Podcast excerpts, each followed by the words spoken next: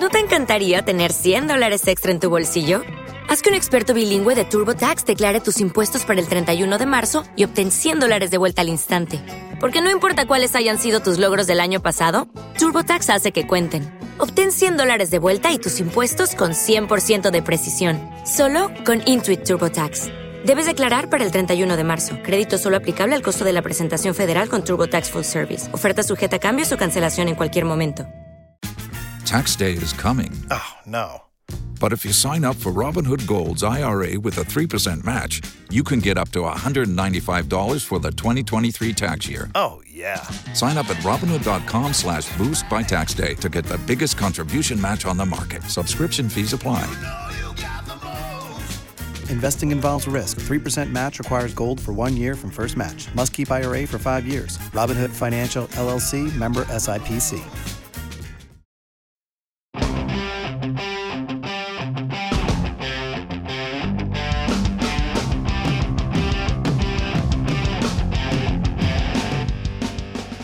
Esto es Pijamada 2000, un podcast nostálgico donde hablamos de las películas 2000 eras que nunca olvidaremos.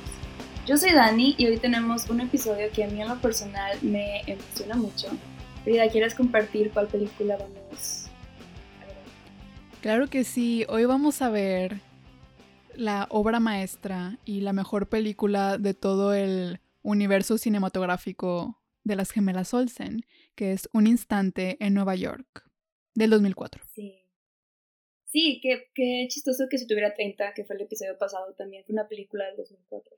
Y que también fue Nueva York. Cabe Y que mencionar. fue en Nueva York. Sí, es cierto. Bueno, y aquí voy a dar un poco de, de hechos y también chismecito del 2004. Uh. La primera es que en este año acabaron dos series que a mí me gustan mucho.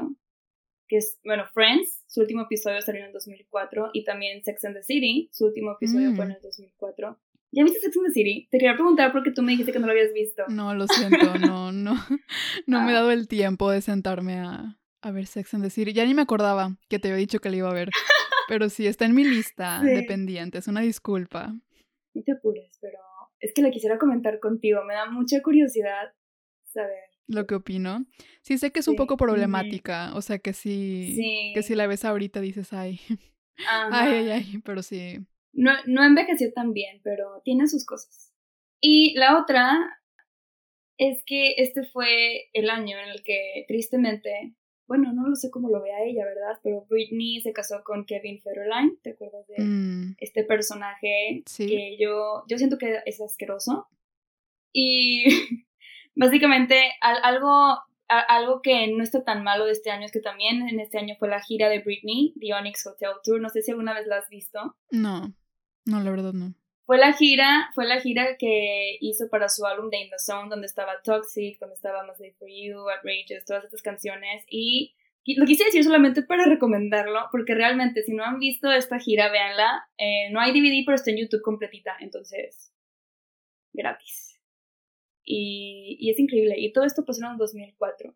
Y también el documental de Britney Kevin Chaotic, que también está en YouTube. Oh. Y honestamente sí es muy caótico. No, si no lo has visto, creo que te da un súper como insight a lo que estaba pasando con Britney y estaba medio extraña su relación y ella en ese momento, no sé, es como bittersweet verlo y más que nada ahorita después de todo. No, no había escuchado de ese documental, lo voy a buscar.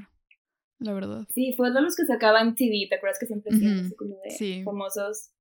Es de esos, entonces está curioso. O sea, va a estar Pero bueno, flashy, que- yo creo, porque es de MTV. Por Ah, eso debe estar sí. extraño. Tiene sentido. 100%. También, ajá, es por la esencia de la producción de MTV que iba a ser extraño. 100%. Pero bueno, de algo que es caótico a esta película que también se me hace un poco caótica, empezamos y la película inicia con un reloj enorme y nos estamos adentro de las tuercas y de estas tuercas sale corriendo Ashley Olsen, que en esta película ella es Jane, y está corriendo desesperadamente y aparece gente súper extraña diciéndole que si está lista y cosas así. Y luego llega a un escenario y lo que pasa es que ella está desnuda y todos empiezan a reír de ella. Que creo que es como algo muy usado, de que el típico sueño de que todo el mundo se ríe de ti. Te iba a decir, Y- muy Bring It On, muy. Triunfos Robados. Muy bring it esta on. secuencia de sueño Ujú. inicial. Que también De Kirsten hecho, quise Dunst. investigar Ajá. Justo quise investigar si estaba inspirado en alguna película o como cuál fue la primera película que lo hizo. No lo encontré, no lo investigué tan a fondo, pero sí, lo hemos visto mucho en estas películas de esta época, yo creo. Es que sí, bueno, ¿tú has soñado alguna vez que estás desnuda y que todo el mundo te está Ay, viendo? Sí, de- horrible. No, no, soñé una vez que estaba desnuda en mi primaria, o sea, yo ya de adulta en mi primaria y había una asamblea de que tipo de la bandera y yo desnuda y corriendo para que nadie me vea, honestamente muy traumante. ¿Qué significará ese sueño? Está potente. No sé. En una asamblea. Sí. En una asamblea. Sí, ahí estaba toda mi familia, amigos. Sí. Algo te preocupaba, amiga. Algo te preocupaba. Yo creo que sí. Sí. Yo sí- creo que sí. Creo que igual estaba ansiosa, ¿no? Siento que ese tipo de sueños es porque tienes mucha ansiedad, que justamente es lo que también tiene Jane. Yo siento en esta película. Muchas preocupaciones y ansiedad. Y bueno, de aquí tenemos una escena súper padre. Jane obviamente grita y pasamos súper rápido por todo Nueva York. Pasamos por encima de Central Park. Aquí vemos el título que es New York Minute o Un Instante en Nueva York. Y de ahí nos transportamos, creo que a Connecticut. Creo que ellas viven en Connecticut. No sé si lo asumí porque parecen suburbios, pero según yo ahí viven. No sé, en mi mente era Nueva Jersey, porque siento que en estas películas luego viven en Mm, Nueva Jersey y se pasan a la ciudad. Que creo que eso pasa en si tuviera 30. Pero la, la verdad no. No te podría confirmar dónde están. Les debemos el dato de dónde viven. Les debemos el dato. No lo sabemos. Pero aquí nos enteramos que esto fue solo un sueño. Y bueno, ella se levanta y creo que desde el principio, a mí me encanta el inicio porque siento que es como muy dinámico y desde el principio nos dejan muy en claro quién es quién y cómo son, porque aparte son dos personajes súper diferentes. Jane se levanta, prepara el café, vemos, entendemos que su mamá ya no está y le da el café a su papá, que tú te acuerdas de este, este señor que es en la vida real es Dr. Drew, que fue como, yo me acuerdo que siempre estaba súper sonado en la época porque era un doctor que tenía programas como Celebrity Rehab, Sex, Addic- Sex Addiction Rehab, tenía todos estos programas como famosos. Ah, yo, la verdad, o sea, el nombre me suena un buen, pero como que nunca lo conecté con su cara. Y ahora que dices Sí. lo de sus programas ya. No, no sabía que era él. Era él, y de hecho a mí me cae un poco mal porque siempre comentaba sobre, comentaba sobre Lindsay Lohan y, y era como, no, lo- no lo conoces, cállate. O sea, igual eres un doctor, pero no sé, me caía mal, como que muy shady. Así como, yo sé cómo ayudarle, quién sabe qué, pero es como que el típico doctor de televisión, ¿sabes? Sí, que Tipo, quiere no sé el, tiene un título, el pero- drama y, y el escándalo más que Sí. ayudar a la persona. Como Dr. Phil, que no es un doctor. Sí, no. No es un doctor, Dr. Phil, ni siquiera es psicólogo o algo. Según yo, no. Tal vez Wow. estoy muy errada, pero según yo solo es un payaso horrible. Y Judge Judy será jueza. Buena pregunta. La de caso cerrado no es jueza, ¿o sí? No creo que sea jueza. No lo sé, pero rapea muy bien. ¿Has Sí, visto cuando rapea las intros? Sí. Sí, esto es entretenimiento, De calidad. honestamente. Sí, sí lo es. Y bueno, Dr. Drew en esta película es el papá de las gemelas y también es doctor. eh, y básicamente Jane va a despertar a su hermana Roxy. Y aquí lo primero que vemos es Roxy escuchando música súper alto en sus mega audífonos. Y ya vemos los primeros contrastes, ¿no? Roxy, cuarto con pintura negra, abre su closet y es de que un desastre. Tiene una bolsa de cheese mix, brasier, eh, calzones, ropa, jeans, o sea, todo desordenado. Y Jane es de que todo pink, todo cute, abre su closet y dice que las bolsas, los calcetines, toda la ropa súper acomodada. Aquí te pregunto, ¿tú eres más Roxy o más Jane? Y creo que ya sé la respuesta. Yo sabía que No esta pregunta, yo sabía que esta pregunta que iba a llegar en algún punto. Así que te tengo la respuesta. Yo la verdad, cuando era pequeña, mi gemela favorita era Ashley. No sé por qué. Solamente decidí. Ella es mi favorita, ¿no? Igual y también, ajá. bueno, siento que sus caras. Bueno, yo nunca las confundí, siempre supe cuál era cuál. ¿Verdad? Yo también digo lo mismo. No son tan, o sea, son muy parecidas, pero no son idénticas. Se notan sus diferencias. Ajá, entonces Ashley era como la que tenía la cara redondita y los ojos más grandes y redondos, no sé, como que se me hacía más cute, entonces ella era la elegida, ¿sabes? Para mí. Eh, y aquí es Jane, entonces como que Ujú. cuando era pequeña yo aspiraba a ser Jane, me gustaba mucho de que, ay, eh, colores pastel, qué bonita y bla, bla, bla. Pero terminé siendo Roxy y no por ser una chica cool, una rockstar, sino porque mi cuarto es un asco y yo también huelo la ropa sucia a ver si me la, me la puedo volver a poner. Oye, gran momento. Traía de pijama una camisa de Metallica que siempre he querido, o sea, no solo una de Metallica, o sea, esa réplica. Y la huele y le hace, "Eh, sí, ok. Ha de estar Está en algún lugar, en eBay. Sí, probablemente. ¿Y tú cuál, Sí, yo fíjate que... cuál era tu favorita sí, o cuál, con cuál te identificas? Yo al revés. Siempre me gustó más a Mary Kate. O sea, Mm. como, como gemela siempre fue Mary Kate. Y aquí Roxy siempre me encantó. Una porque pues aquí la ban- una gran banda muy importante de Simple Plan. Yo era muy fan de Simple Plan. Toca la batería, que creo que aquí ya hemos hablado de que las dos quisiéramos tocar batería. Aquí me di cuenta de cosas. Dije, tal vez aquí es mi origen de querer ser baterista. Sí. Sí, o sea, yo no es como, sí me identificaba con Roxy porque tampoco soy muy ordenada y sí me gusta mucho el tipo de música que ella escucha, pero no soy tan cool como ella, o sea, no puedo decir que soy como Roxy, me identifico con ella, es más como quisiera ser Roxy de grande. Aspiras a ser. De grande, Aspiro sí. ser Same, same, de same. grande. Eh, Sí. sí, yo también aparte yo era muy nerd en primaria, entonces igual y por eso decía así yo en Oxford y me voy a ganar la beca y luego luego la vida pasó y, y no y no soy Jane. No, espera, dije Sí. Roxy o Jane. Estaba hablando de Jane. Jane, de Jane. Ujú. Bueno, y aquí también nos presentan como la problemática principal de la película. No problemática, pero como los objetivos de las dos gemelas. Jane va a aplicar a una beca para irse a Oxford y justamente la vemos practicando su discurso. eh, que me encanta que lo hace como en diferentes tonos, diferentes entonaciones, como que su intensidad es notable. También le pone una cobertura a su baño, a pesar de que es su baño. Mm, Entonces, wow. No sé si debería empezar a hacer eso, pero No, creo que solamente le tenía miedo a los gérmenes. Y como le pasan muchas cosas de comedia física que le embarran de cosas y le tiran líquidos sospechosos y va a un baño público, igual y es más por eso. Sí. Y aquí, por otro lado, tenemos a Roxy que está intentando eh, encontrar una excusa para faltar a clases porque hay un concierto de Simple Plan y es donde ella imprime un... que yo siempre quise hacer eso. Yo siempre quise, o sea, quería ver dónde sacar estos papeles para decir tengo varicela. Y ya que el papá te lo firme o el doctor te lo firme y ya lo envías, honestamente, qué inteligente. Sí, Y- ella tenía toda una base de datos con todas las opciones. Sí. Porque ya yo utilizaba algunas. No me acuerdo que dice una enfermedad y dice, no, la semana pasada tuve esto. Sí. o sea, ¿qué onda? Wow. Problemas menstruales había tenido.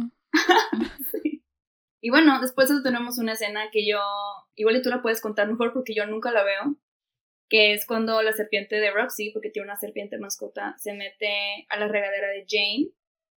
Y esta escena para mí, o sea, empezó un trauma muy serio y hasta la fecha tengo fobia de las serpientes, por eso nunca puedo ver esta escena. ¿Te dan miedo las serpientes? No puedo verlas, no puedo escucharlas, ni siquiera en caricatura, o sea, la de El libro de la selva me da asco. Damn, Ujú. sentimientos Sí, fuertes. sí. Entonces nunca vamos a poder ver Anaconda con nuestra amiga Jennifer López. ¿Me estás diciendo Ay, eso Frida, en este Frida, momento? Frida, lo siento, no, tú haces ese episodio sola. te lo juro que yo no lo, o si quieres leo un resumen, porque no puedo ni verlas, no puedo. O sea, ¿cómo Pero te sabe- explico que yo cada vez que voy al baño checo a ver si no hay serpientes en, en, en el excusado? No. Pero salió miedo. Wilson. Tienes que verla. Ay, me encantó Will Wilson, A mí Pero una también. disculpa.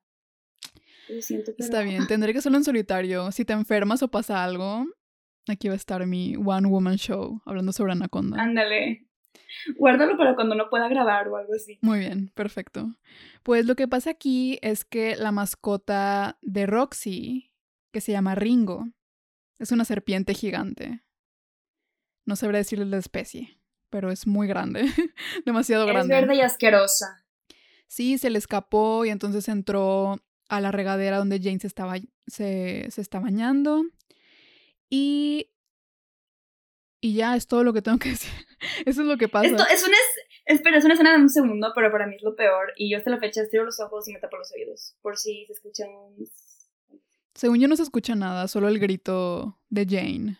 Y bueno, después de esto vemos también los outfits que a mí se me hacen como muy icónicos, igual ni siquiera lo son, están muy sencillos, pero me encantan como... Son buenos, Para son empezar, buenos. Jane con sus, su, su saquito rosa, porque aparte siento que son realistas, ¿no? Son como muy casuales, son cosas que yo usaría. Eh, y aquí también te pregunto, ¿cuál te gusta más? ¿Qué estilo te gusta más, Jane o Roxy? Roxy. Roxy. Sí, Sí. definitivamente. Amamos un beret moment, un momento ¡Ah! como... ¿Verdad? Sí. Me encanta la boina y los flip, flip-flops azules también.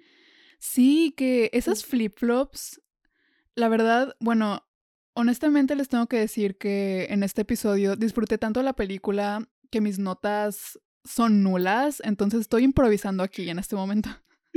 Porque estaba tan invested, estaba tan poniendo tanta atención en solo verla y disfrutarla. Pero sí escribí sobre estas flip-flops, estas chanclas. escribí cómo, cómo corres con esas chanclas. Porque son chanclas como las del baño, o sea, no, no tienen plataforma. Se ve que son así como, no de foamy, no sé cómo se llama ese, ese tipo de material. No puedes recorrer Nueva York en esas chanclas. Hasta en tacones siento que es más cómodo que en esas chanclas. Y luego pasa, pasa lo que yo le tengo pavor, o sea, porque trae unos jeans acampanados y yo solamente estaba pensando en se está ensuciando la orilla. Amiga, creo que es lo, lo menos de lo que te debería- deberías de preocupar, porque ya se manchan todo, todas partes. Oye, sí es De cierto. todos los líquidos y cochinadas posible. Tienes mucha razón, hay cosas más...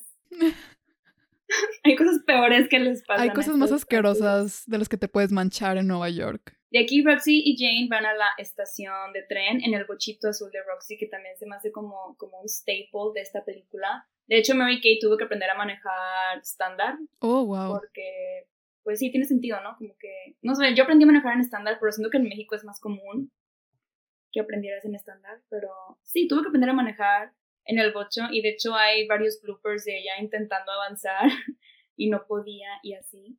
Pero aquí es donde conocemos a, al villano de la película, que es el agente Lomax, el gran, icónico comediante Eugene Levy, que se me hace muy chistoso pensar que cuando yo vi esta película, fue la primera película que vi con Eugene Levy y para mí era como un actor X. Y ya después darme cuenta que es como este gran comediante, eh, sí fue como súper choqueante. Y saber que trabajó en una película con las hermanas Olsen, o sea, que dijo que sí a este proyecto, o sea, solo habla del poder de las hermanas. Eran poderosas, eran muy poderosas, la Muy verdad. poderosas. Sí, honestamente tienen un súper buen supporting cast que vamos a ir comentando conforme avance. Pero sí, aquí nos damos cuenta que el agente Lomax y sus zapatos rechinantes están siguiendo a Roxy por todas partes, porque al parecer Roxy no va a clases. Entonces, esto es algo que solo existe en Estados Unidos, estoy segura. Que como que los, los arrestan para suspenderlos de la escuela. Nunca, nunca entendí que, nunca entendí por qué. No creo que los de arresten. Pero que, o sea, es como los suspenden, ¿no? Sí. Básicamente. Pues es que sí nos pasó así un poco en, en universidad, que por faltas podías reprobar. También en prepa, ¿no? Pues sí, pero no iba como un agente por ti a tu casa, ¿no? No, pero es que creo que eso no es real. Estoy segura. Eso fue inventado. Sí, sí, de hecho, ajá, mi observación aquí con este personaje es que esta película es claramente Ferris Bueller, o sea, Día de Oh, Pinta, sí. pero con las gemelas Olsen. Siento que eso fue lo que 100%. pichearon en la sala de escritores. Dijeron, a ver, piensen en esto. Todos amamos Día de Sí, Pinta. porque... Pero, y, y para darle sentido necesitamos un agente escolar ficticio que cause problemas, ¿no? Sí, Porque básicamente es así. aparte el chiste aquí es que él se creía policía. porque no lo aceptaban en la academia de policías. No sé por qué, pero como que estaba muy traumado y por eso se tomaba muy en serio su trabajo. No creo que en Estados Unidos Sí. literalmente persigan a los niños que se, Sí. que se van de pinta. No lo sé. Y justamente después de esto podemos ver un poco de su intensidad, porque antes de llegar a la estación, Roxy se para en la casa de su agente, porque ella está en una banda y ella es la baterista. Y de hecho, el chico es Jack Osborne, que es el hijo de Ozzy Osbourne, lo que se me hace súper cool. Y curioso. Y él en la vida real, no sé si ahorita, pero en la época también era manager. Entonces por eso decidieron como decirle, oye, jálate. jálate a esta película porque, pues, no sé, como que tiene sentido, porque era un manager conocido más o menos en la época. No sabía eso. Eh, y no se parecen, bueno, no sé. sí, No, nunca No, pensé. pues es- Dije, es un vato X, es un actor. Porque lo hace muy bien, es, es carismático el muchacho. Sí. es carismático. Lo Mm. poquito que sale es como memorable Sí, hasta eso. Te y cae es muy bien. fiel a Roxy. Te cae bien de nada más verlo. Sí, porque llega Roxy y le da los CDs con la portada de Roxy que me encanta. Honestamente está súper cool la portada del CD. Y le dice que tiene que dárselos en la filmación del video musical de Simple Plan a los buscatalentos, ¿no? Que son señores en trajes y, y le da como una torre de CDs y se va. Y en eso llega Lomax y, again, en mi mente siempre ha sido como que arresta a todos los adolescentes. Y aquí vemos él súper intenso cómo se toma su trabajo y el otro policía diciéndole de que bájale los rayas, eres un agente escolar. Sí, hasta llama a la policía para que se los lleve. Eso está extraño. Por eso digo que yo estaba muy confundida. Yo siempre de chica decía, qué intenso de que los gringos y con su intensidad de que no puedes faltar a la escuela. Dijiste, nunca o voy a ir a la escuela en Estados Unidos. Sí, pero aparte. Lomax fue porque no le creía a Roxy, porque le mandó el justificante de que tenía viruela y dijo, viruela mis calzones. ¿La viste en español? Sí, es cierto. No, pero la veía en español de chica, pero sí, ya tiene tiempo. Sorry, ya tiene tiempo que la veo en inglés, porque me gusta mucho escuchar las voces de las gemelas. Yo toda la vida la he escuchado en español y dije, tengo que escucharla en español. Y de hecho, justo me da mucha risa que en un punto vemos la oficina de Lomax y tiene un pizarrón donde tiene mil veces escrito I will catch Roxy Ryan, I will catch. Qué miedo. wow. Es la primera vez Tiene que lo veo, de creo. ella. Qué creepy, ¿no? Y tiene una, un, un, una- ¿cómo se llama?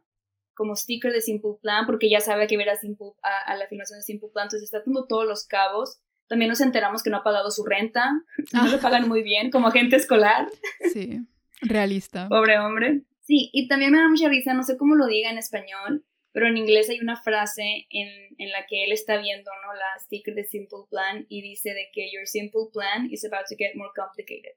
Y es como, ok, de ley no sabe lo que significa simple plan. Y se me hizo un pun interesante. No sé qué diga en español. Ni idea. Probablemente algo que no, o sea, no lo pusieron como chiste. No tiene sentido. Ajá, algo de que Sí. tu concierto, lo que sea. Y bueno, después eh, Jane se sube al tren. Y aquí justamente algo que noté hasta esta vez que la vi, porque esta película tengo que admitir que la he visto millones de veces. O sea, la vi hace dos semanas y la Yo vi tengo el. DVD hace dos semanas. Sí. ¿Por qué la viste hace dos semanas, Sí. nada más?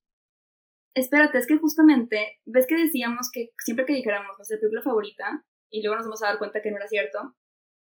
Eso me pasó. Creo que esto lo comenté en Viernes de Locos, y creo que esta película le gana a como de Miss Face. Porque también la tenía en DVD, y si era de esas que veía y veía y veía una vez por semana. Y ya ahorita de grande sí la veo. O sea, no pasan dos meses sin que la vea una vez. La disfruto demasiado. Damn. Espera, pero estabas viendo de tus películas favoritas de qué? De las gemelas Olsen. No, en general. Es que me acuerdo que en el episodio de Un Viernes de Ah. Locos dije que era de mis favoritas y la que veía más. Y ahorita que vi esta dije, no, eso, eso fue mentira. Daniela, ¿qué onda? No, la que has visto más es un instante en Nueva York. Ya, ya. Sí.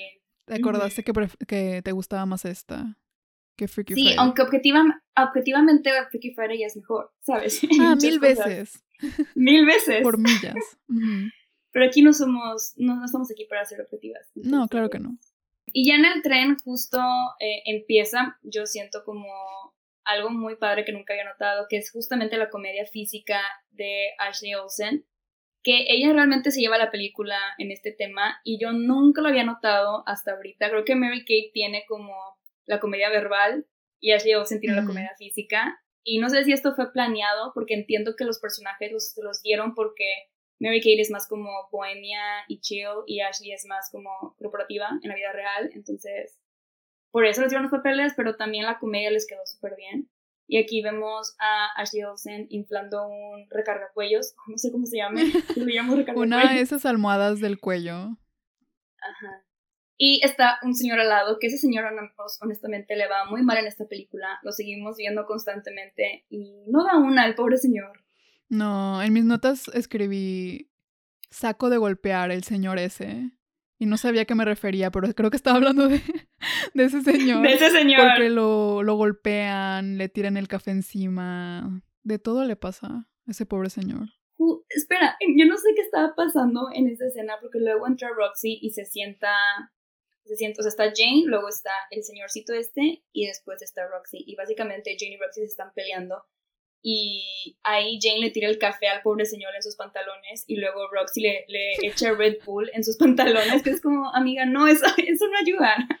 No entiendo qué está Pues era pasando. porque supongo que se quemó con el café y dijo, ahí te va algo fresco. Y le, y le lanzó el Red Bull. Y también Roxy revienta los chetos. ¿Te acuerdas que abre la bolsa y salen volando? Entonces, Ah, sí. es, todo es un desastre desde, desde esta escena.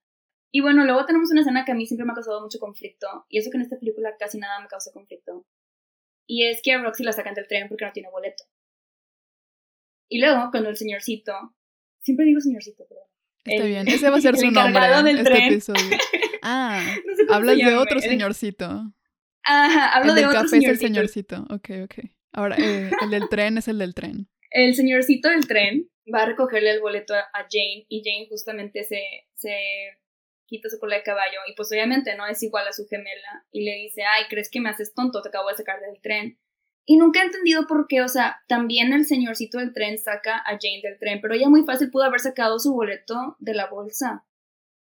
Me causa mucho conflicto. Sí, pero no hubiera habido conflicto. pero sí, Sí, es que justamente siento que es como una excusa para sacarlas del tren para que una la, excusa muy ¿sabes? tonta. siga la película. Es una excusa muy tonta. Tipo, tampoco debo enojarme porque, pues, as- así es esta película, pero... Es una película verdad, irreverente. Y aparte, Ajá, aparte de que la no saca, el señorcito del tren las empuja. o sea, las empuja Sí, literal, es las tira al suelo. Sé que es por la comedia, pero amigo, qué violento. Sí, ajá, es una excusa muy débil y es muy agresivo. Pero aquí este es donde llegamos al primer meet cute, de la película. Porque al salir, la falda de Jane se atora en la bicicleta de un chico que se llama Jim. Así no sé cómo se llama el actor, honestamente nunca lo he visto en otra cosa, solo sé que aquí es Jim. Es rubio genérico de los 2000, número 93. Sí, De los mil que había. básicamente. Sí, y se atora, su falda se atora en la bici de este chico. Y cuando se quita, o sea, se jala para, para zafarse, la falda se rompe, pero se corta a la perfección. Nunca he entendido esa parte. Oye, Porque sí toda la parte de abajo se rompe, que supongo que había una costura ahí porque había como un holán o algo así, pero se, se corta a la perfección y queda como una minifalda. Y queda como el, o sea, lo que está abajo, ¿no? O sea, como la faja de la falda, no sé si se llama así. El fondo. el cobertor, el fondo. Queda el fondo que no se ve tan mal. Ahí como que la gente se le queda viendo. O es sea, como, solo queda el fondo. Yo pensé que Sí, solo se le arrancaba una parte de abajo.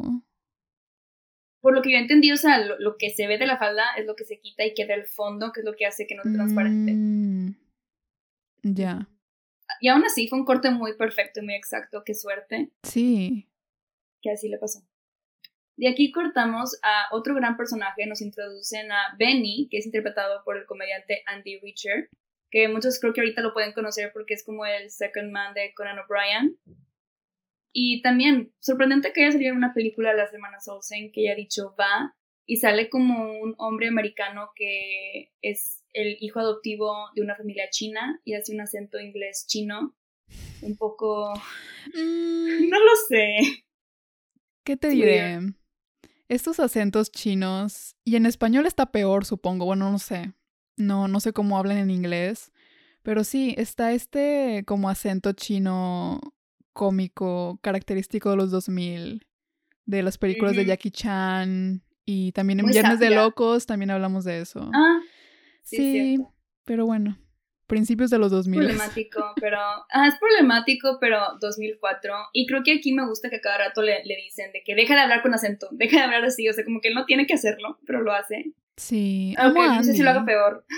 No se me A hace tan raro. No se me hace tan raro que haya aceptado. Bueno, no sé cómo era su carrera antes de esto. Sé que salía en Conan Sí. y que es comediante, pero no sé qué otras cosas ha hecho.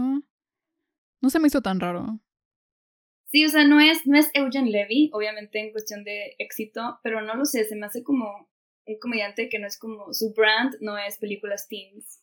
Pero Ya. pues Pero es nadie la- en esta película, y es ¿verdad? la única que ha hecho, ¿no? Bueno, quién sabe. Quién sabe, honestamente nunca he visto su filmografía. Ni yo, solo lo veo en Conan. Sí.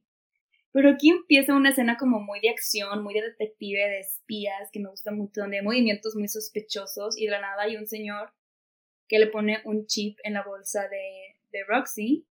Y luego tenemos una escena que me da mucha risa, pero es como de video musical, donde está Benny, o sea, Andy Richer, caminando en cámara lenta y hay palomas pasando alrededor de él, lo que no entiendo, nu- nunca he entendido la decisión de esa escena, solo me da mucha risa y como el dramatismo de este pequeño momento. Y aquí le ofrece un ride a Roxy a la ciudad porque claramente se da cuenta que no tienen un ride y me da mucha risa que ella de, no, no me voy con extraños nunca. Y le dice, tengo una limo como Barbie. Y Roxy de, ok.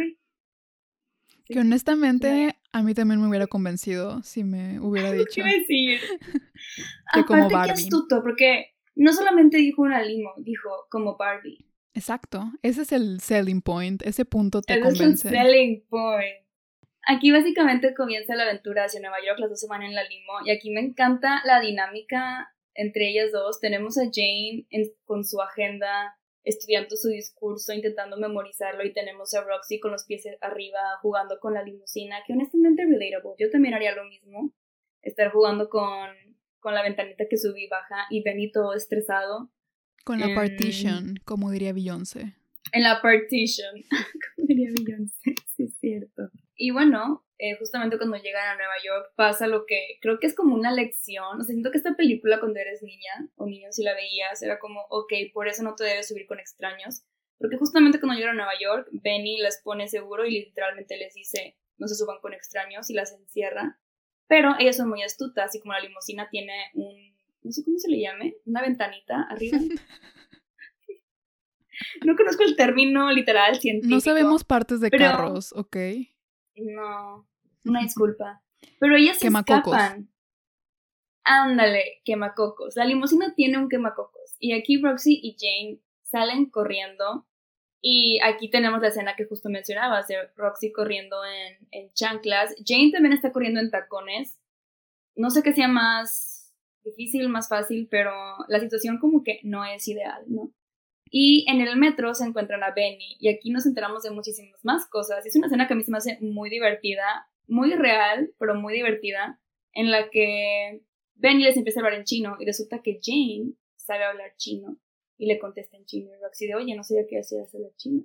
Y luego Roxy empieza a pelear con Benny porque ella sabe taekwondo. Y Jane está igual sorprendida que todos nosotros porque no sabíamos que ellos ten- ellas tenían como estas habilidades.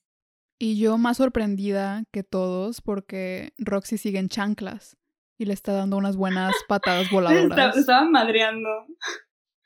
Sí, y aparte digo que es irreal porque a pesar de que son dos contra uno, pues Benny es un hombre bastante grande, entonces está muy menso para no poder, no poder agarrar a, a- a Jane y a Roxy técnicamente. No es muy atlético, tal Pero- vez. Bueno, no es muy atlético. Y de hecho también eh, hay un behind the scenes, ese está en el DVD, no sé si alguna vez lo viste, pero ahorita ya también está en YouTube y está muy padre ver cómo hicieron esa escena y los stunts los hicieron ellas 100% y también Andy Richer, entonces sí me hizo muy padre que ellas como que se metieran full in a, a todo el proceso porque también ellas fueron productoras de esta película y siempre han sido productoras entre comillas desde que tienen Sí. no sé, nueve meses, son productoras pero aquí realmente se involucraron, entonces, no sé, siento que es un proyecto muy personal y no sé si por eso nos gusta tanto a los que sí somos muy fans, ¿no? De, de las hermanas Olsen. Y también porque es una producción gigante. Según yo, es su única película Sí, que llegó al cine, ¿no? la segunda, la primera fue la de It Takes Two, que es como la de Kirstie Alley, que es como juego de gemelas, Ujú. kind of. Esta fue la primera y esta es la segunda, pero esta sí fue como que planeada por ellas. O sea, ellas estaban buscando un guion para ellas y les mandaron mil guiones hasta que llegó uno que les gustó para hacer como ya una película para el cine. Entonces, no sé, siento que está muy cool que se metieran full in en Sí. el. Y quedó tan bien que después de esto se retiraron de la actuación. Sí. Literal. Al menos Ashley. Mary Kate siguió saliendo en, en Beastly, en Weeds. En Beastly. Que qué decisión de carrera. Honestamente, eh, en teoría es buena idea. Mary Kate como bruja, me encanta. Pero, pues es que Beasley, ¿sabes? Bueno, yo no soy muy fan, entonces... Es todo un caso esa película.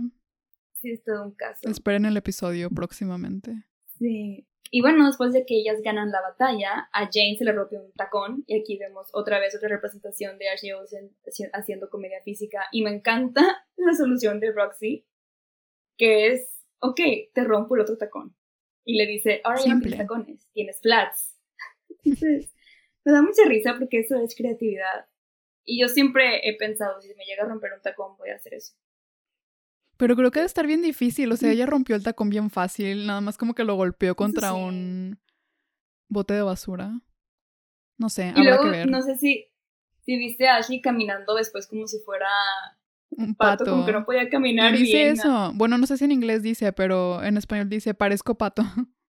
Ah, no, sí, tienes razón. Y aquí justamente viene la primera vez en las que, en las que se ensucian de sustancias extrañas mm. porque se les acerca un hombre pidiendo dinero. Y en ese de que Roxy dice, sí le doy, no le doy, sí, que no. Y bueno, este hombre les tira una bebida alcohólica morada. Y me da mucha risa que todo le cae a Jane. O sea, porque siento que a Roxy no le hubiera importado tanto. Pero todo le cae a Jane. Y después de eso pasa un carro y les echa agua a las dos. Entonces es como... Sí, y en esta parte hay una línea que dije, ¿qué? Jane, se me cayó un héroe. Que, que se acerca al hombre este y les pide dinero. Y Roxy sí le quiere dar dinero, pero Jane no. Y le arrebata el billete. Y le dice, ¿solo le fomentas la holgazanería? O sea, Jane dijo, los pobres son pobres porque quieren. Son holgazanes. Sí, sí es cierto. Que, I mean, tiene sentido con el personaje de Jane, ¿no? O sea, siento que, siento que Jane es republicana. Ay, no, tenía miedo. Sabía que ibas a decir eso. ¿A poco no? o sea, tiene todas las vibes. Tiene todas las vibes. O tal vez no es republicana, pero es muy fan de Hillary Clinton o algo así. 100%. Y sí la mencionan a Hillary Clinton, ¿no? En alguna parte de la película mencionan a Hillary. Estoy segura. No sé. Tal vez en la parte de cuando hablan de la senadora, pero no, Ajá, no recuerdo. Pero sí, después de esto van a una como tienda de abarrotes, versión gringa. Y eh, Jane va a un baño, que aquí es donde también volvemos a ver su... Bueno, iba a decir su como fobia a los gérmenes, pero tiene sentido, o sea, si entras a un baño público, pues te va a dar como un poco de asco. Y mientras Jane está como limpiándose, me encanta que Roxy está acá comprando papas y midiéndose lentes. Y no sé si no, no sé si esto fue adrede, pero llega un punto donde Roxy se pone unos lentes negros como muy grandes. Que si te acuerdas, eran, ellas son famosas por usar estos lentes. Y en la época me acuerdo que de mosca y en la época las criticaban un buen de que decían de que porque usan eso y se le ve la cara y justamente se pone esos lentes y el señor que está atendiendo la tienda le dice eso no se, eso no se te ve bien y Roxy de que en serio y siento que igual y fue como un inside joke de cómo las criticaban por esos lentes, no lo sé. Y eso lo capté hasta ahorita. Yo no lo había captado, o sea, cuando la vi ahorita, dije, ah, o sea, se veían bien porque me acuerdo que ellas usaban esos lentes, pero como que no conecté los puntos. Igual y sí. Sí, no fue como, que un shade, fue como un shade a sus críticos de que ellas mismas están riendo de las críticas, porque hubiera estado muy cool. Y también aquí yo me di cuenta que Red Bull pagó mucho como Red Bull soltó el billete en esta película. Sí, y literalmente saca saca un como six de Red Bull, tiene como mil papas y me dice que dice esto para ahorita y esto para el rato y es como en qué momento te vas a comer tanta comida. Y luego sale Jane y Roxy le dice, oye, dame dinero porque tengo que pagar por mi comida. y ese es el momento en el que Jane se da cuenta que olvidó su agenda en la limusina. Y... Que la verdad, yo cuando era pequeña yo deseaba tener una agenda así de bonita y organizada. Y pregúntame cuándo en mi vida he usado una agenda, nunca. He comprado varias, tengo varias en mis cajones, todas vacías, pero sí. Yo también. Yo también quería tener una agenda así, aparte tenía como post-its donde se dividía por como zonas, temas, no sé. Y yo también he comprado agendas, pero ya sé que no me funcionan. O sea, yo sí tengo un pendiente, lo escribo en notes. Y ahí se queda. Yo en mi cerebro y siempre se me olvida después. Sí. Entonces creo que sí necesito una agenda. Es que la necesitamos, pero no, no, no nos dedicamos a realmente apuntar nuestros pendientes. No, no somos las, las niñas de los plumones. No. De la escuela. No, soy. No éramos ella. Mm, mm, No. mm, mm. No, pero Jane definitivamente era la chica de los plumones. Entonces, perder su agenda Sí. para ella es lo peor. Pero entonces aquí vemos a Roxy en acción, porque siento que Roxy es como que un poquito la que jala un poco a Jane. Jane como que no sabe cómo actuar sobre presión y Roxy como que está acostumbrada al caos. No sé, me da como esas vibes. Entonces decide entrar a un hotel y aquí también me encanta esta pequeña referencia a la época 2000 era porque está como el botones ahí y le dice, ¿quiénes son? Y somos hermanas, somos Paris y es Nikki. Y las dejaron entrar y ni siquiera tuvieron que decir apellidos, de que Paris Hilton o Nicole Richie. Obvio no. Con Paris y Nikki, Todo el mundo sabe todo. quiénes son Paris y Nikki. las hermanas Hilton. Que por cierto, Sí, sí, sí. ¿ya viste el programa de cocina de Paris? Lo tengo en mi lista desde que salió, pero no como que no le he dado play. Entonces, no. ¿Tú ya? Vi el primer episodio y sí me gustó. Está cute. Sí. Es que la verdad yo era muy fan. Bueno, ahorita no me voy a poner a, a fangirlear sobre Paris. Hilton porque, porque no, no vamos a hablar de ella. Pero sí, me dio mucha nostalgia. Como que la extrañaba, o sea, Sí. extrañaba ese personaje, extrañaba sus realities y, y sí, se lo recomiendo. Si quieren ver algo, no dos milero porque pues ya, ella ya está actualizada, ya es una mujer actualizada. Pero sigue diciendo las mismas frases y todo, entonces siento que es un buen momento sigue- de... Sigue siendo ella, ¿no? Pero, bueno, yo he visto solamente clips y sí se nota que ha crecido y es que yo también podría hablar de París, o sea, esto ya podría ser un podcast de París, pero no lo vamos a hacer. Pero sí lo quiero ver porque se extraña, porque siento que estuvo como muchos años de DJ en Ibiza y no supimos mucho de ella, entonces Sí. está cool verla Viviendo de su vuelta. mejor vida. viviendo su mejor vida. Bueno, y aquí Roxy hace una maniobra que honestamente yo también decía, qué padre, o sea, y esta se ve que no es la primera vez que Roxy hace esto. Se avienta básicamente con su baqueta de, de batería, alcanza a poner su baqueta entre la puerta y la pared. Entonces entran a un cuarto que no es de ellas y aquí deciden irse a bañar y al momento de abrir la puerta del baño aparece un personaje que probablemente es de los más importantes de esta película, no sé qué opines, pero el gran perro Reinaldo, que uf, excelente decisión de raza, no sé qué raza sea. o- Es pero una raza china, hizo pero no sé ex- cómo se ah, llama. wow. Pero excelente decisión porque siento que le agrega comedia. Ah, o sea, si hubiera sido un Yorkie, hubiera sido como, ok. Pero no, Reinaldo tiene su propio comic timing. No sé, Es un excelente Reinaldo. actor, ese perro. La verdad, Sí, mis felicitaciones, porque sí. Tiene sus buenos momentos el perrillo. ay, sí. Y aquí es donde Penny le marca a las gemelas para decirles que ella tiene, que él tiene la agenda. Y también aquí me encanta este juego de palabras que te quiero preguntar cómo es en español porque no me acuerdo. Benny les dice, oye, tengo, ustedes tienen mi chip. Y Jane le dice a Roxy que te comiste sus chips.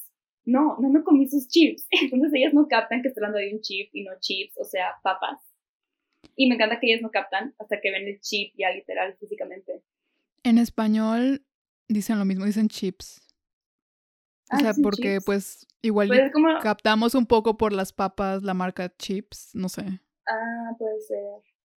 Sí, ok. Pero aquí también me da mucha risa que esta Jane le dice, este, quédate con tu dinero, quédate con mis tarjetas de crédito, solo dame mi discurso. Y yo, ok, o sea, tampoco, ¿sabes? ¿Y por qué no se lo aprendió? Está sospechoso. Sí, Porque lo ha practicado tantas veces que tú pensarías que ya se lo sabe de memoria. Aparte, como es ella, obviamente se lo memorizó. Pero ella quiere su agenda. Es una buena pregunta. Es una muy buena pregunta, no lo sé. Pero aquí, entonces, Roxy encuentra el chip, ella se, ve, se pone una bata y Jane se mete a bañar. Y aquí tenemos la entrada de un gran actor también de esta época, que es Jared Padalecki, como Trey. Él entra al cuarto, se quita la camisa, se pone cómodo. Y al momento de entrar, obviamente, pues es como lo mejor que le ha pasado en la vida, porque ve a Roxy en bata y está la canción de Hey Baby, Hey Baby, hey", que no sé cómo se llama. Y ve a, a Roxy y a Jen en bata y él así de que, ok, es mi cumpleaños. Y pues sí, esta escena también siempre me ha dado mucha risa. Me da risa que Roxy se cae, también como un poquito, un intento de, de comedia física de las gemelas y lo aprecio. La verdad, cuando estabas hablando, cuando estabas hablando de Reinaldo, cuando estabas haciendo, diciendo su introducción, de que una parte muy importante, una estrella, pensé que estabas hablando de Jared, pero, pero tienes razón, eh, Reinaldo es mucho más importante. Reinaldo hace que la película avance. Ajá, y su actuación es mucho más impactante.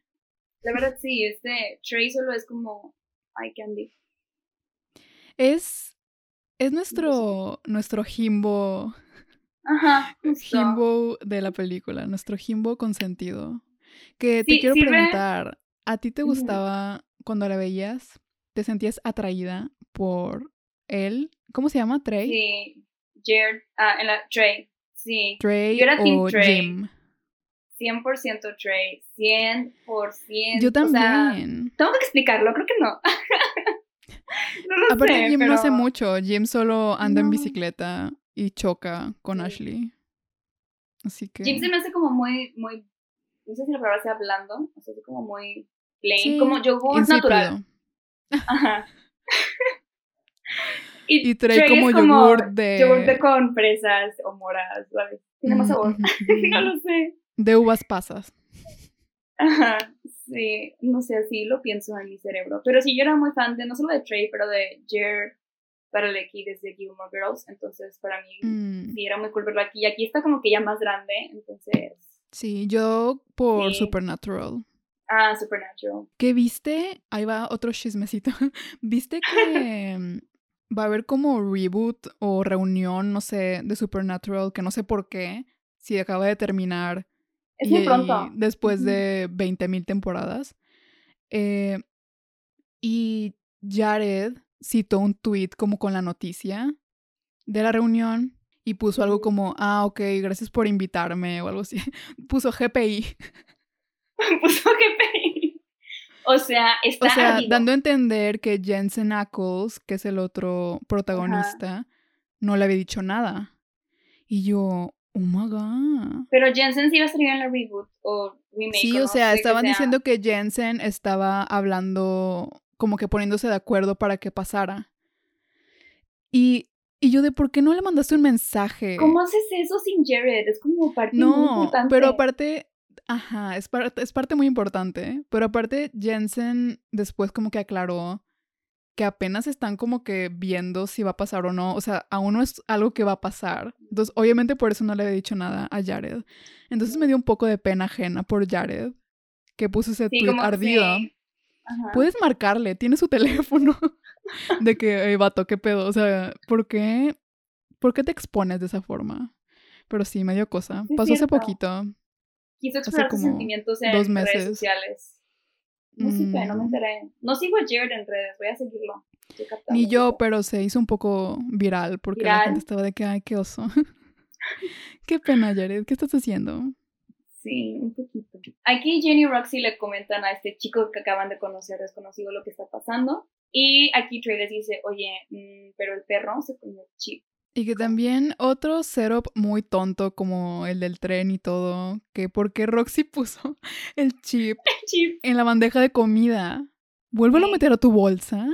Es que en esta película creo que todo lo que hace que avance son situaciones súper ilógicas y débiles y básicas, pero eso es lo que hace que avance la película. Está bien porque resulta en buenas escenas después. Exacto. Así que no nos importa. no, se resuelve de muy buena manera y es ejecutado, o sea, de una forma que te da mucha como satisfacción. Entonces aquí también hay una escena en la que se empiezan a aventar, a aventar al perro por todos lados. Y luego este Trey dice, ah, es que, by the way, mi mamá es senadora. Entonces Jane está mm. traumada porque es senadora y ya no va a poder trabajar en el Congreso. Ya no va a poder. Porque se al cuarto de la senadora. Ajá, me, encanta, me encanta que es como que su preocupación mientras Roxy y Trey están aventándose el perro por todos lados. Que también les recomiendo que vean el behind the scenes de esta escena. Porque está muy chistoso verlos aventarse un... Eh, básicamente ese peluche, lo que se están aventando. Y es cierto que en ciertas escenas sí parece se ve como que todo tieso Reinaldo. Sí, en unas tomas se nota mucho que es un muñeco. Se nota mucho que es un muñeco. Y en una de esas, Trey avienta a Reinaldo hacia Jane, Jane se agacha y el perro sale volando por la ventana. Y por azares del destino, de una forma muy lógica, Reinaldo sigue vivo. Reinaldo, al, Cayó al parecer, parado. cayó parado como gato, which no tiene sentido. Pero aparte, no sé, como en el borde del, del hotel, tiene como un bordecito pequeño, no sé cómo decirle, Ujú, Abajo de la ventana. abajo de la ventana y están como en el piso 20, 21, no sé, están muy altos, pero al parecer Reinaldo se salva. Y entonces aquí también la senadora viene de regreso al cuarto y es como caos total, caos total, salgan del cuarto. Y a Jane se le ocurre salirse por la ventana porque tiene que ir por detrás de Reinaldo, que honestamente, o sea, está haciendo eso por una agenda. O sea, es que yo no sé si lo No valga. vale la pena, hermana. Te puedes morir, o sea, te puedes morir por ir por un chip porque necesitas tu agenda. Aparte, eres inteligente, puedes improvisar si no te lo aprendiste. Sí, justo. Y bueno, Roxy obviamente la sigue y aquí le dice de que, ay, voy a llegar tarde al concierto de Simple Plan. Y a Trey como que le gustó Roxy, porque realmente yo creo que ellos son muy... Son el uno para el otro. Siento que tienen una química muy buena. No sé si los actores tengan la química o simplemente los personajes, pero sí, me gustan, me gusta mucho esa pareja. Más que Y pausa. Jane. ¿Qué edad tiene Trey? Porque ellas están en prepa, ¿no? Pero él se ve de la verdad. 20 no sé cuántos ya. De con 21 su para barbita esa. ¿Por qué me lo arruinas? No sé, yo estoy llamando a la policía en este instante. Bueno, las hermanas Olsen tenían 18. No sé si 17 cuando grabaron y 18 cuando salió. Intentando arreglarlo. No lo sé. No lo sé, honestamente. Pero Trey y aparte les ven toalla y el de que, oh my god, es mi Honestamente, cumpleaños. sí está. Ajá, está cerdo como- cochino. está son niñas. Bueno, igual sí tenían 18 porque era su último año de prepa. Pero de todos modos. De todos modos, de todos modos. Entonces, Roxy sigue a Jane y me encanta que aquí Jane está como que toda preocupada, pero Roxy está como que viviendo la vida. O sea, ella se ve que está. No, no le afecta tanto, ¿no? Que está a punto de morir en la orilla de un, de un hotel. Y aquí re- este, llegan a una que tampoco sé cómo se llama, no sé cómo se llaman las cosas, una disculpa. Donde se suben de que los trabajadores para pintar o limpiar las ventanas. Un andamio. No. También. Bienvenidos. Bienvenidos al episodio de Frida y Dani no saben palabras. Un elevador. Una caja. Un elevador. Ándale, pues es como un elevador externo. Un andamio elevador. Y un andamio elevador y está vacío aparentemente. Y aquí entran Jane y Roxy, que también no entiendo esa decisión, pero ok. Y aquí, igualmente, de forma ilógica, creo que Roxy pisa un botón y empiezan a caer, a caer, a caer.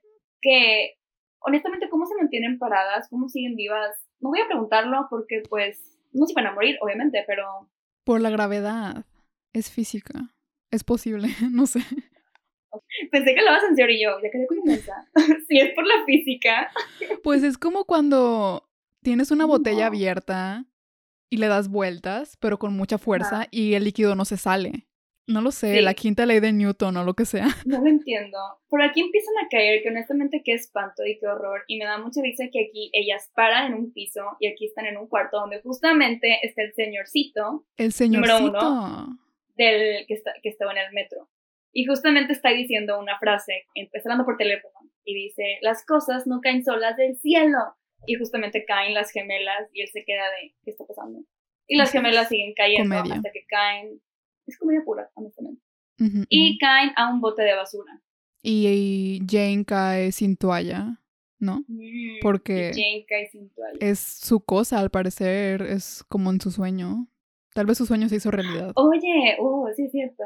Y aquí es otra escena que yo creo que también es de las más recordadas de esta película, donde Roxy y Jane están corriendo por todo Nueva York en bata. Y yo aquí tengo una duda, ¿cómo se hizo el nudo Jane? ¿Por qué no se le cae la toalla? Porque está así como de strapless y a mí cuando me la amarro así me duran, no sé, cinco minutos. Y está corriendo, corriendo. I mean, No sé, supongo que es una No. toalla muy poderosa del Hotel Hilton o algo así. Aún así, me molesta. E- Es que me molesta porque yo siempre quería ponerme la toalla así y no podía, porque en lo que te cepillas y estás buscando ropa. Sí, te no es posible. No es No posible. Esto No sí es es físicamente imposible.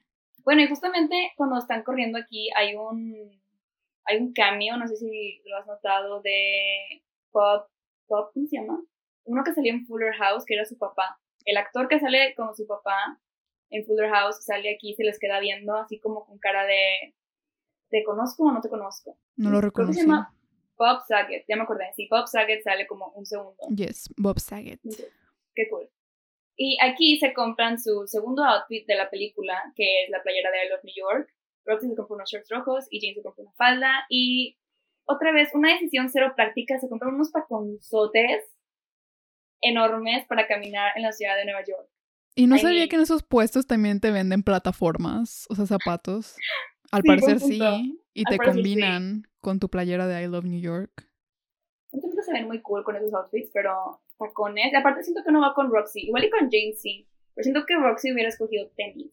Tal vez no vendían, tal vez solo vendían tacones. Tacones. Sí. Porque es lo que Exacto. venden en esos puestos. Y bueno, después de esto llegamos al momento. Ay, siempre digo icónico, es que esta película me encanta. Al momento icónico del concierto de Simple Plan. Y aquí se les juntan a las dos como que ambos problemas, porque Roxy, bueno, son varios. Aquí Roxy primero se encuentra a Trey, entonces Trey se ve que la siguió, que sí le gusta. Aquí Lomax llega al concierto y las está persiguiendo. Y luego de la nada, a la mitad del concierto llega Benny, entonces es como muchas cosas están pasando, están intentando escapar. Las dos acaban en el escenario con Simple Plan, que por cierto están cantando la gran canción de Vacation. Que, I know uf, a girl who's in love with a guy. she's Na, tomorrow. A mí me esa canción. Pero aquí ellas deciden aventarse al público porque Lomas y Benny no las, no las agarren y se avientan. Y aquí no sé si notaste las caras de ellas, se ven de que súper nerviosas. Mary Kate No, se ve como... Y de hecho en el, backstage decían que ellas estaban muy nerviosas de que no las fueran a cachar, los que tenían que agarrarlas, que eran expertos, o sea, que sabían su trabajo. Entonces, no sé, siento que se nota en sus caras el nervio de que qué miedo que pase esto. Y Roxy y Jane logran escapar de Lomax y de Benny, y Benny secuestra a Trey. Entonces, no hablen con extraños. Es la lección de esta película. Obviamente iba a secuestrar a Trey de todas las personas que había ahí. A nuestro Himbo. Sí, sí. Pero claro, es porque Trey le preguntó, ¿no? ¿De qué has visto a dos gemelas? Ajá, y el de que literal. sí. Ajá, ha visto dos gemelas y un perro. Y el de que sí, yo me- las acabo de llevar, de hecho. Y yo de, ¿cómo, ¿cómo se las llevó tan rápido? Y ya está ahí otra vez. Sí. Pero Trey dijo, claro, tiene sentido. Voy contigo, señor extraño. Las gemelas siguen corriendo entonces para esconderse, ven que hay como, un- están como arreglando la calle y deciden aventarse como clavado a una tent amarilla donde hay una alcantarilla. Y, Ujú. again, no entiendo, porque literalmente se avientan de que cabeza primero a la alcantarilla, lo que es una fórmula para lastimarte, pero aquí no pasó nada, ok. Es que según yo pensaban que solo era una tienda, ¿no? No que era, no que había un hoyo. Aún así, Es lo la que yo alcantarilla entiendo. no está muy grande, o sea, hay espacio alrededor de la alcantarilla. No lo sé. Sí. Ellas cayeron directito a la Pero cloaca. caen directito a la cloaca y están adentro de una alcantarilla. Y aquí ta- esta escena me gusta porque es la primera vez donde vemos una conversación entre Jane y Roxy y entendemos que como que no se llevan, como que llevan mucho tiempo sin estar un, pasar un día juntas y como que Roxy sí lo está disfrutando y Jane como que es un poco más reservada, como que no quiere, que, no quiere admitir, ¿no? Que la está pasando bien. Y es lo que hace también muy buena esta película, o sea, sí hay mucha acción, pero también tenemos como que esta relación entre hermanas que está un poco rota y poco a poco se va arreglando de una forma muy divertida y caótica. Y me encanta. Sí. Y qué mejor lugar eh, para reconciliarse con tu hermana que una cloaca en Nueva York. Ajá, sí, sí, sí, buen punto. Y después logran salir de la cloaca, logran sobrevivir, ningún carro las atropella, porque aparte salen en medio de la calle y van a otra escena que también me encanta, todas las escenas de esta película me encantan, y llegan a The House of Blues. Y muchas cosas muy padres llegan aquí. Ellas llegan y pues están todas desarregladas con... Me imagino que huelen a agua de alcantarilla, Mm, y, y tienen sus camisas blancas, están todas sucias, y llegan y dicen que trabajan, son del gas, y le hacen, no huele gas, bye, y se van como si eso tuviera sentido, No hay fugas. no hay fugas, Y aquí les deciden ayudarlas y hacer los peinados. Y me encanta como que todo este montaje donde podemos verlas con diferentes peinados y diferentes outfits. Y no solo a ellas, pero a Reinaldo. Aquí te pregunto, son muchísimos outfits. ¿Cuál es el que más te gusta de todos los que se prueban? El, el look naranja que le ponen a Jane. Sí, creo que es el primero. No sé por qué se le ve tan bien. Creo que es por, por el color, que ese color le queda bien a, Ashley. Pero sí, ¿cuál es el tuyo? Ese está muy, muy bueno, me gusta el vestido de Roxy, de que es como de muchos colores, pero me gusta porque se le ven unas uñas, ajá, y se le ven unas uñas rosas largas y el pelo lacio, me, me gustó mucho, sí, me gustó mucho ese. También algo que no mencioné es que al momento de, entrar a House of Bling, Jane se da cuenta que ya faltan como dos horas para su speech y empieza otra vez a hiperventilar y empiezan a cantar Itsy Bitsy Spider y me encanta este momento y también es como una referencia a Full House porque en Full House la canción que Michelle Tanner, que era el personaje que ellas hacían, cantaba esta canción. Entonces yo quiero pensar que sí fue, fue adrede, ¿no? Que Itsy Bitsy Spider es la canción que la relaja. Sí, no, creo que sea coincidencia. Sí, un momento muy wholesome. Que cuando cantaron todos juntos la Goosey Goosey Araña, como dijeron en español.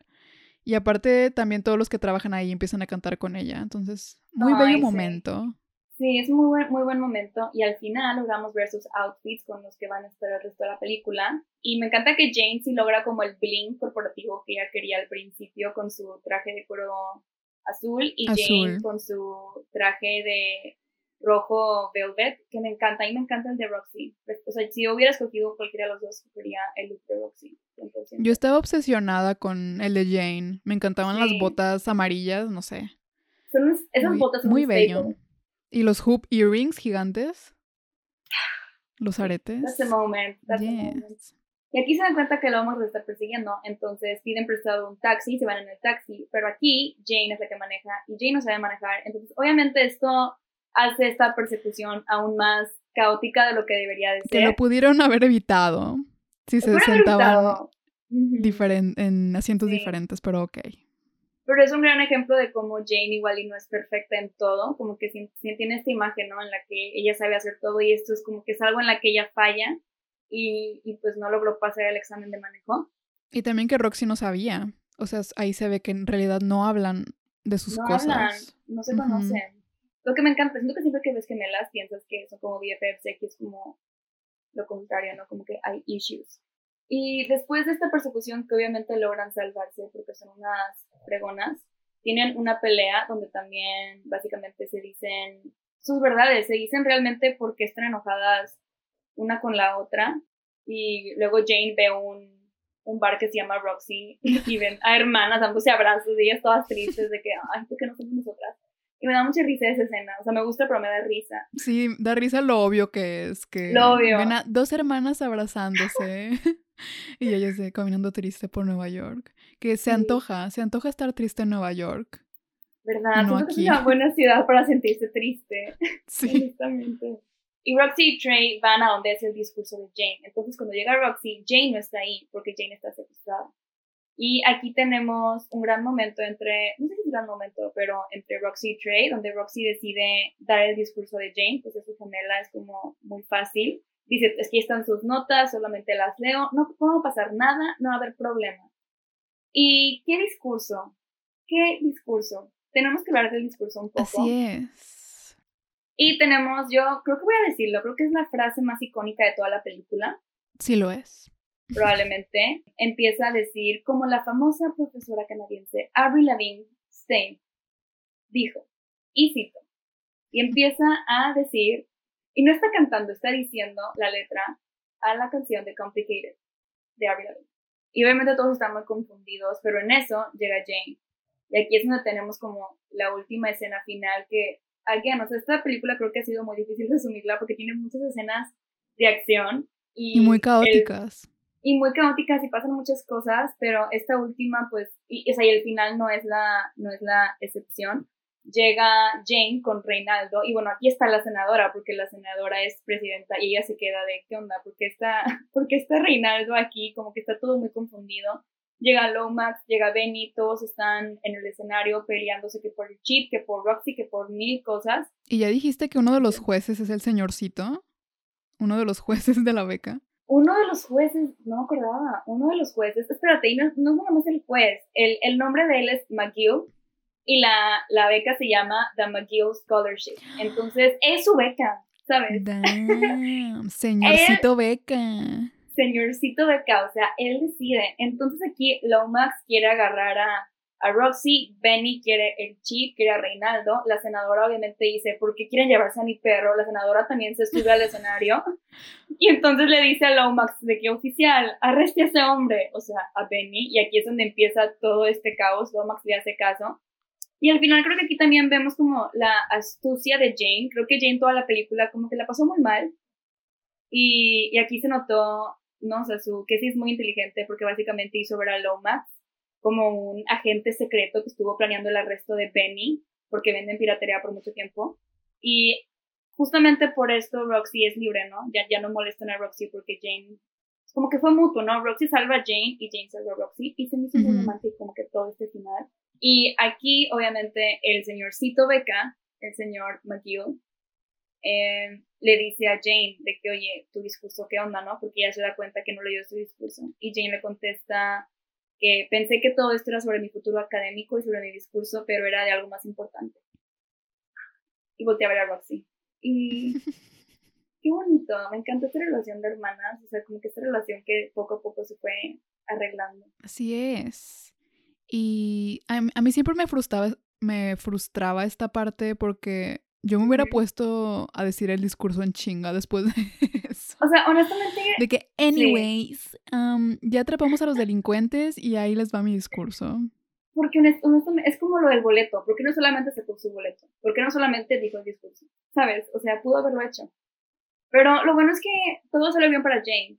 Ellas piensan que ya terminó todo y el señorcito Beca sale y le dice que le escoge para la beca para irse a Oxford, porque encontró el speech tirado en el suelo y le dice que al parecer fue el mejor speech de todos, a pesar de que no lo dijo. Um, y ok, va- vamos a decidir que tiene razón. Voy a creer en el señorcito McHugh. Supongo que Porque estaba muy bueno el los discurso. otros. O sea, los otros que sí Sí. leyeron sus discursos. O sea, sí me Y da que lo de cosa, practicaron pero- y, se, y se lo memorizaron de seguro, no como Jane.